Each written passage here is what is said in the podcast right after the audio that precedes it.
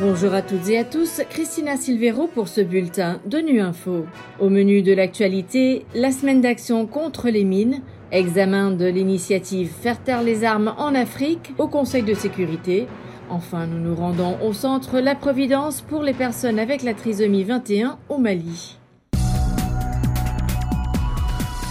Plus de deux décennies depuis l'adoption du traité historique d'interdiction des mines et la création du service de l'action anti-mine des Nations Unies. Des millions de mines terrestres ont été détruites, mais les terres de près de 70 pays dans le monde sont toujours contaminées et des innocents continuent d'être tués ou mutilés. Les Nations Unies célèbrent le 4 avril la journée internationale contre les mines. Jérôme Bernard nous en dit plus.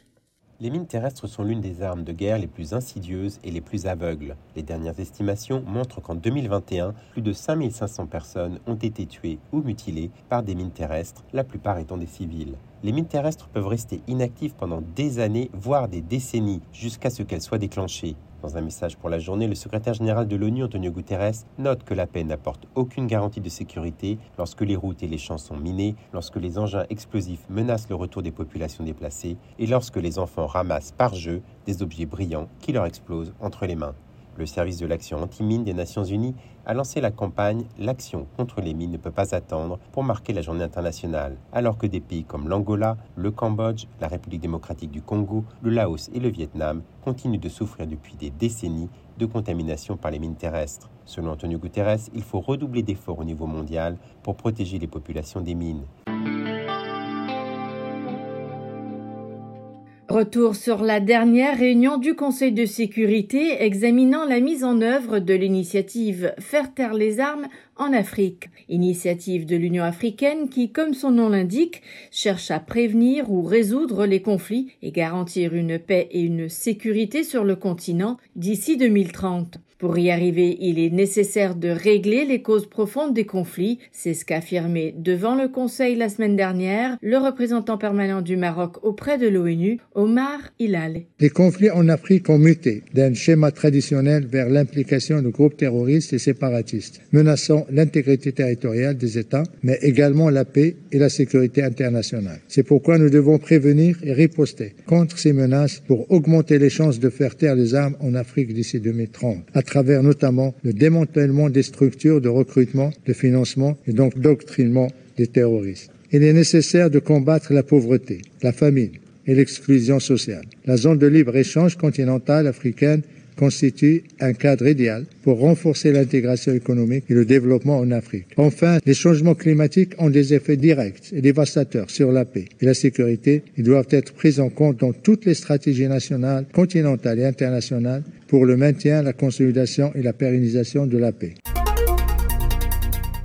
Avec nous, pas pour nous, c'est le slogan associé cette année à la sensibilisation en faveur des personnes vivantes avec la trisomie 21 ou le syndrome de Down, une anomalie chromosomique avec laquelle naissent jusqu'à 5000 enfants chaque année. En effet, la qualité de vie des personnes vivantes avec la trisomie dépend aussi de leur autonomisation qui passe par une éducation inclusive, à l'instar des programmes que propose le centre La Providence à Bamako au Mali. Reportage de Nadège Sinarinzi de Mikado FM.